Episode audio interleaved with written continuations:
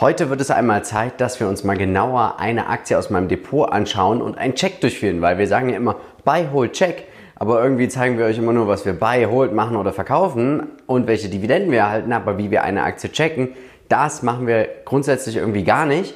Und genau das werde ich dir jetzt hier in diesen nächsten paar Minuten zeigen.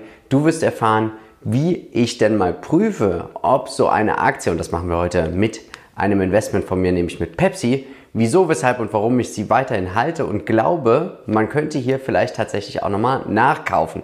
Mein Name ist Philipp von den Aktienbuddies und im letzten Video haben wir darüber gesprochen, wie sich mein Depot zu Beginn des Jahres entwickelt hat und du erfährst auch, welche Aktie ich nachkaufen würde aus dem Luxussegment. Ich verlinke dir das Video jetzt auch nochmal hier oben, komm dann gern auch nochmal zurück. Bevor wir zu Pepsi kommen, ist es natürlich auch wichtig, dass du siehst, welche Dividenden wir nach dem Video erhalten haben. Und ich habe Dividende erhalten von Realty Income. Und sie sind ja ein monatlicher Dividendenzahler.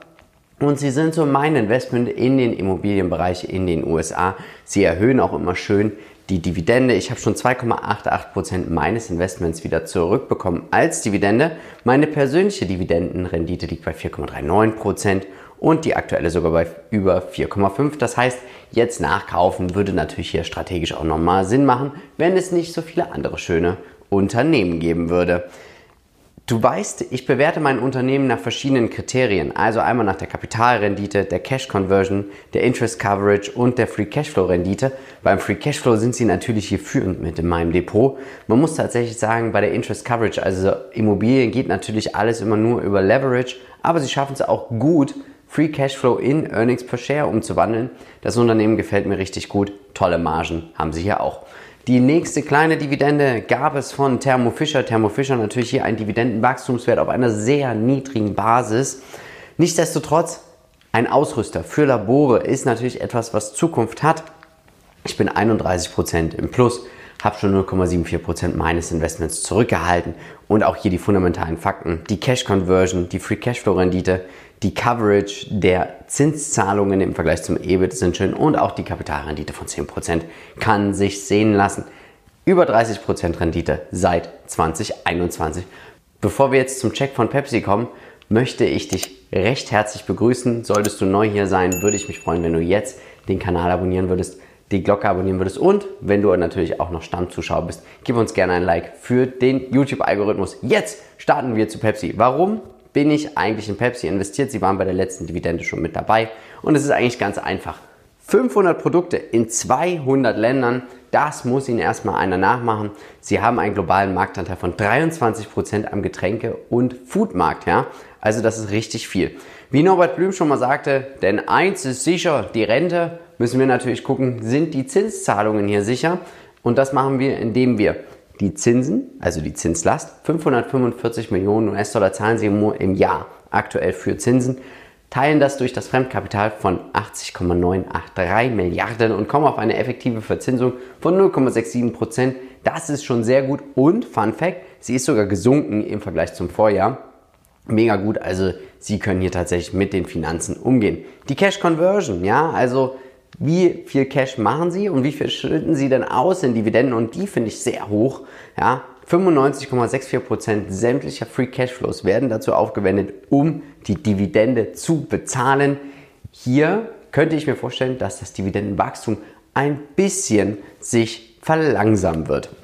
Aber was spricht jetzt hier interessanterweise aktuell für das Unternehmen? Also, ich habe es schon gesagt, ich bin überzeugt, weil 500 Marken in 200 Ländern und schau dir dieses durchschnittliche Dividendenwachstum von 7,7% an. Und das machen sie seit 51 Jahren. Sie sind ein Dividendenkönig. Wir verneigen uns. Ja. In den letzten 12 Monaten ging es 6% nach unten. Das heißt, der Gesamtmarkt nach oben gedreht. Aber Pepsi eigentlich eher ja, auf dem absteigenden Ast. Was aber ja auch für mich persönlich nur eine Momentaufnahme ist. Aber Dort gibt es natürlich auch die Chancen.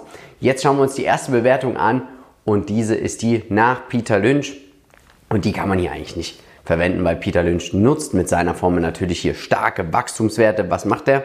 Er schaut sich an, wie ist das EPS-Wachstum, das Earnings per Share, das Gewinnwachstum von, wir machen das von 2019 bis 2025 und das macht ein Wachstum von 7,49% und das, naja, mit dem KGV, so, also die Growth Rate mit dem EPS multipliziert, ergibt den fairen Wert. Nach Lynch 44,85 Dollar, aber wie gesagt nicht repräsentativ.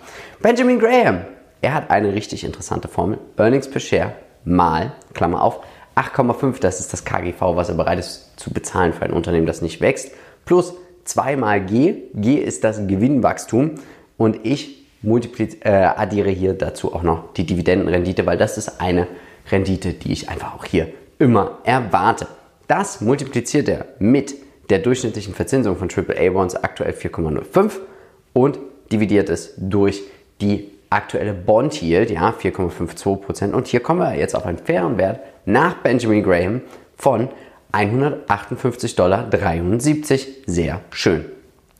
Dividenden-Discount, das ist natürlich auch nochmal eine ganz interessante Formel.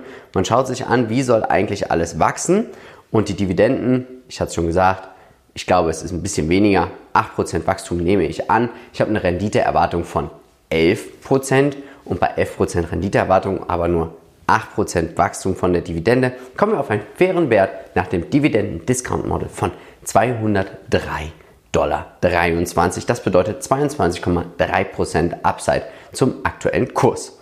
Discounted Cashflow, DCF-Modelle, das ist ja immer das, was alle Leute immer sagen, ist das super tolle Ding. Aber das kann man auch natürlich bei solchen schönen Cashflow-Unternehmen anwenden, wie zum Beispiel Pepsi. Das haben wir hier einmal gemacht. Free Cashflow 8,9 Milliarden Dollar.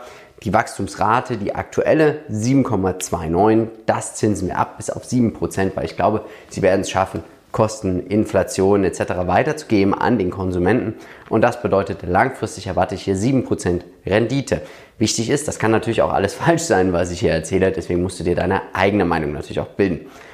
Wenn wir das anwenden, dieses Verfahren und teilen das durch alle Aktien, die wir haben, kommen wir auf einen fairen Kurs von 149 Dollar und 12 Cent. Wir sind aktuell noch 11,43% entfernt. Schauen wir uns die Wettbewerber an.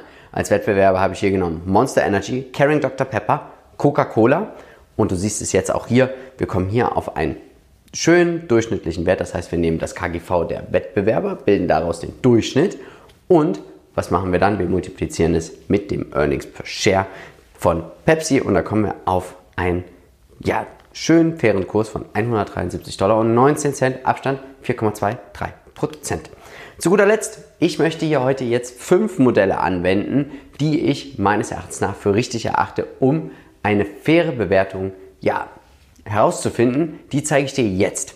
Und da siehst du, ich nehme einmal Graham, die Wettbewerber, die Analysten, Discounted Cashflow, Dividend Discounted Model, aber Peter Lynch nehmen raus. Und somit wenn wir das alles nehmen und da einen Durchschnitt draus bilden, kommen wir auf einen durchschnittlichen Wert von 174 Dollar und 37 Cent. Macht bei einem aktuellen Kurs von 166 Dollar eine Upside von 4,7 Prozent. Und deswegen bin ich froh, dass ich investiert bin. Ich glaube, wir haben ja noch Luft nach oben.